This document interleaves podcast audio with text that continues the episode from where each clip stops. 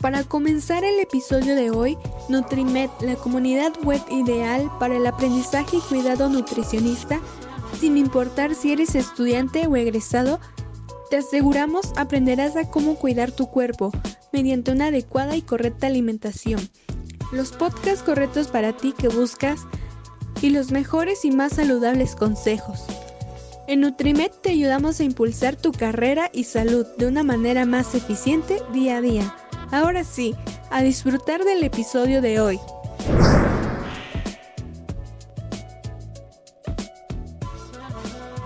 Hola, ¿cómo estás? Mi nombre es Raquel Zárate Álvarez y espero te encuentres muy bien. El día de hoy vamos a estar hablando de un tema muy interesante, el cual es la importancia de las frutas. Estamos honrados y felices ya que en esta sesión contaremos con la presencia de Diane Vázquez, licenciada en nutrición, con una especialidad en higiene y seguridad alimentaria y un doctorado en nutrición. Hola, hola, mucho gusto. Estoy encantada de estar aquí. Más que nada, es un gusto de estar en tu programa, mi estimada Raquel. Gracias por la invitación. Claro, Diane, hoy te invitamos para que nos platiques y nos brindes de tus conocimientos sobre las frutas. Por supuesto, les tengo varios datos curiosos. Por ejemplo, ¿sabías que las frutas se reparten en tres grupos grandes y se clasifican en ocho? Pues así es. Primero tenemos a frutas como cítricos, fresas, manzanas, duraznos, peras y piñas, como entre otras frutas son aportadoras y muy ricas en un 90% de agua y vitamina C.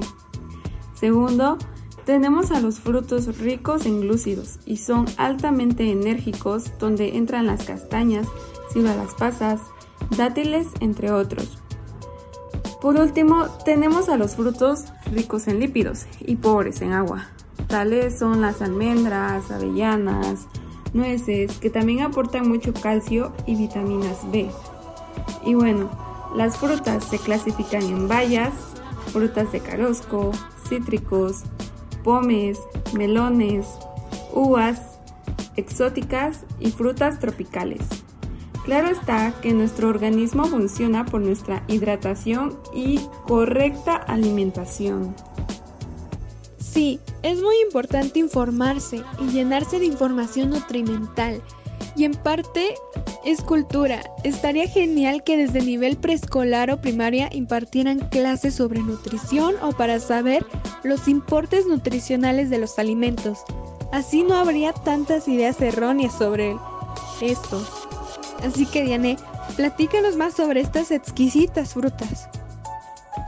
Claro, pues si bien nos dice la Arroz Cocina, una fruta es el ovario maduro de una planta las plantas son el órgano comestible de las plantas con flores, que contienen las semillas. Esto suele ser un alimento carnoso o pulposo, ricos en agua, azúcar y vitaminas. Al igual que su aroma y sabor dulce, son destacadas y llegan a bebidas y a postres variados. Como si bien sabemos, las frutas sirven para preparar compotas, confituras, jaleas y mermeladas tanto como bebidas con o sin alcohol. ¡Wow! Sí, ¿quién no, verdad? Pero Diane, ahora cuéntanos, ¿por qué son tan importantes las frutas? Pues bien, las frutas aportan fibra, vitaminas, minerales, antioxidantes, flavonoides, terpenos, selenio, compuestos fenólicos y sustancias fotoquímicas al igual, es importante saber qué aporte contiene cada una. Consumidas a diario, las frutas nos ayudan a prevenir distintas enfermedades como problemas cardiovasculares, trastornos digestivos, algunos tipos de cáncer y enfermedades neurodegenerativas, además de colaborar en la lucha contra el sobrepeso y la obesidad. Bien lo dicen la Asociación Americana del Corazón y otros organismos internacionales de salud. Estas recomiendan que nuestra dieta incluya 5 o más porciones de frutas y verduras al día. ¿Y tú Raquel, sabías esto? Sí, de hecho sé algo, ya que del pasado estudié dos semestres de la carrera de nutrición, en donde aprendí que las frutas presentan un alto contenido de carbono, como azúcares, glucosa, fructosa y sacarosa. Mientras más maduras son, mayor concentración de azúcar tienen, al igual que presentan fibra, principalmente celulosa o pectinas. pues son datos muy interesantes que no se olvidan. Muy bien, sí que sabes, ¿eh? Mira, por ejemplo, la fibra contribuye al tránsito a través del aparato digestivo y a reducir los niveles de colesterol en la sangre. Mm, las vitaminas y minerales ayudan a mantener un adecuado estado de salud y los fotoquímicos. Además, estos productos naturales favorecen una adecuada digestión de otros nutrientes, aumentan el volumen intestinal, lo que ayuda a regular el apetito y suelen implicar una mayor seguridad de alimentos, tanto los frescos como los preparados. Mm. Increíble eso que nos comentas. De hecho, hasta es increíble cómo las frutas sirven hasta para prevenir el envejecimiento prematuro de las células, dándote una piel más limpia, joven, suave, sana y de mayor calidad de vida. Así que Diane, ¿nos podrías platicar sobre cómo cuidar las frutas? Claro, esto es algo de suma importancia, ya que según estudios realizados por la OMS, el consumo suficiente de frutas y verduras podría salvar hasta 1.7 millones de vidas cada año. Entonces, por las mañanas, si estás acostumbrado a desayunar café con leche, o tostadas, o pan tostado, ¿por qué no piensas en consumir un rico yogur sin azúcar, con cereales y frutas, o un zumo de naranja si acaso? No hay dudas de que se trata de una excelente manera de comenzar el día, con más energía y a la vez más saludable. Por supuesto, personas que nos escuchan desde casa, es rico incluir las frutas en zumos o licuados, ya que son una excelente manera de consumirlas, sobre todo en verano o para el desayuno. Mamás, si tus hijos no quieren comer una manzana, entonces haz un zumo con esta fruta para acompañar el almuerzo o la cena. Los batidos son perfectos cuando regresan del colegio o de jugar. También después de hacer deporte. Pueden o no llevar leche y hay opciones infinitas. Al ser tan coloridos, llamarán la atención de los peques. Bien lo dices, Raquel. A los niños hay que intuirlos en este enseñamiento y aprendizaje cultural sobre las frutas. Otra opción es dejar las frutas en un sitio visible.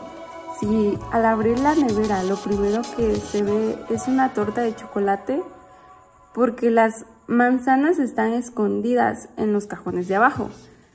Entonces es más fácil que nos tentemos con lo primero, o sea, pues más fácil agarras una torta de chocolate que una manzana que está hasta abajo escondida.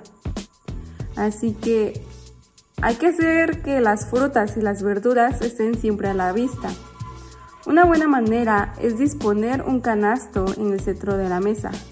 Ante el primer signo de apetito o ansiedad, vamos a ir corriendo hasta este lugar. Cierto, al igual que hacer postres con frutas, ya que a veces no comemos frutas porque no estamos acostumbrados y asociamos que la palabra postre solo se relaciona al chocolate, crema, nata, dulces, etc. Pero ¿qué te parece? Una ensalada de frutas, un helado casero, licuados, batidos, son también excelentes para toda la familia en cualquier época del año o convertirlos en snacks de una manera saludable. Diane, ¿qué snacks nos recomiendas? Mm, cuando usamos el término snack, a muchos nos viene a la cabeza la máquina de vending, la cual encontramos en el trabajo, la universidad, en las estaciones de transporte público o hospitales. Muchas veces estas máquinas están repletas de barritas, tortitas, palmeras, zumos procesados, refrescos, papas fritas, etc. Hay miles de productos. De todo pero menos de alimentos reales, que sean saludables. Ante tal oferta alimentaria, bajo mi punto de vista, lo mejor es llevarnos el tentepié desde casa. El tentempié es una pequeña cantidad de comida que se toma entre horas, generalmente por no aguantar el hambre hasta el momento de la, comida. Aunque si algún día se te olvida, te recomiendo buscar una alternativa correcta. Es fácil pasar por una frutería y hacerse una pieza de fruta de temporada o incluso con una bandeja o vasito con fruta cortada. Entrar en el supermercado y comprar un yogur natural o una bolsa de frutos secos crudos o tostados y sin sal. Sí, claro, el humano se va por lo más fácil y por el tiempo. No llega a pensar en su salud y eso está muy mal. Y lo está, ¿eh? Y bueno, algunos snacks que recomiendo son, por ejemplo, el primero que les voy a decir de receta son las galletas de avena. O sea, con solo dos ingredientes lo puedes hacer. Claro que es posible con un plátano muy maduro con la ayuda de un tenedor y mezcla con copos de avena, más o menos unos 30 gramos. Si quieres, agrega un poco de canela molida. Esta la repartes en la mesa en pequeñas porciones, más o menos la cantidad que cabe en una cucharada de postre. Encima de una placa de horno recubierta de papel vegetal y cuece al horno 15-20 minutos. Te sorprenderás de lo ricas que quedan. Te aconsejo conservarlas en un tarro bien cerrado. Raquel, ¿tú sabes alguna receta de snacks saludables? Sí, claro, a mí me gustan mucho los waffles de avena con plátano. Los hago claramente con un plátano, media taza de leche, una taza de harina de avena, una cucharadita de vainilla y una de royal ya que para decorar y hacerlo más rico le agrego yogur y alguna fruta encima. Estos saben exquisitamente deliciosos. ¡Wow! Hasta se me antojaron unos, qué delicia. Pero bueno, déjame decirte otra receta de una fruta que ahorita es su temporada y que a mí me encanta, la cual es la fresa. Esta contiene una gran fuente de vitamina C o sea, una ración media de fresas, que son 150 gramos, contiene 86 miligramos de vitamina C, mientras que una naranja mediana de 225 gramos contiene 82 miligramos de vitamina C. Pero bueno, con estas fresas podemos poner a derretir en un caso chocolate amargo para que sea más sano e introducir las fresas que quieras mételas al congelador por media hora y consumirlas cuando gustes. O sea, es algo muy fácil de hacer y muy rico, saludable. ¿Qué más quieres? Te animo a probar algo nuevo cada semana. Será una experiencia maravillosa para tu paladar y el de toda tu familia. Cada vez que vayas a comprar las verduras, aprovecha para conseguir algo que aún no hayan probado nunca. Busca en internet una rica receta para añadirla y sorprenderás a todos. Gracias por los datos, Diane. Qué rico suena eso de ponerle chocolatito a la fruta. Lo intentaré hoy llegando a casa. Bueno, lo que yo sé sobre consumir frutas de temporada es mejor, ya que tienen sabores y texturas que son propias del tiempo de cosecha pues cuando se respeta el ciclo de crecimiento del vegetal, se le da la oportunidad de obtener los nutrientes del suelo de una mejor forma y requieren menos fertilizantes y plaguicidas. Al obtener de productos locales es más fácil su distribución, lo cual ocasiona que la huella ecológica pues disminuya considerablemente. Ya, para concluir nuestro episodio, tengo una última pregunta. ¿Nos podrías decir ¿Cuál es la ingesta recomendada de frutas al día? Por supuesto, De hecho, la ingesta recomendada de frutas es de más de 3 raciones por día, entre 120 a 200 gramos por ración, donde una ración equivale a una pieza mediana. Por ejemplo, una taza de cerezas o fresas y dos rodajas de melón. Por último, añado como datos interesantes y sorprendentes que, según la OMS, la ingesta insuficiente de frutas y verduras es uno de los 10 factores principales de riesgo de mortalidad a escala mundial.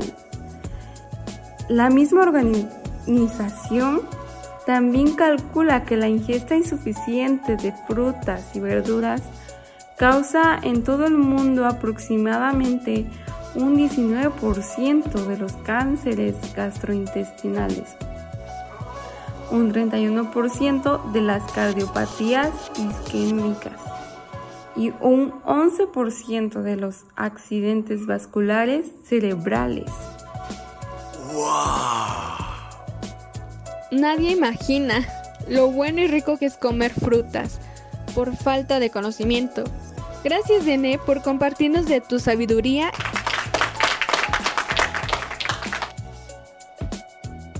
Y que igual gracias a eso miles de personas nos escuchan y esperemos concienticen sobre su estado de salud. Más que nada para eso es este podcast, para poder llegar a miles de oídos y noten lo importante que es cuidarse. Gracias por invitarme, fue un honor compartirles un poco de mi experiencia.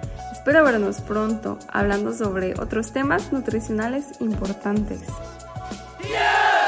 Agradecemos la atención de quienes nos han escuchado hasta el final y a ti mi querida Diane por guiarnos en este cuidado nutrimental. Sin más que decir, nos despedimos deseándoles un bonito día y nos vemos en el próximo podcast.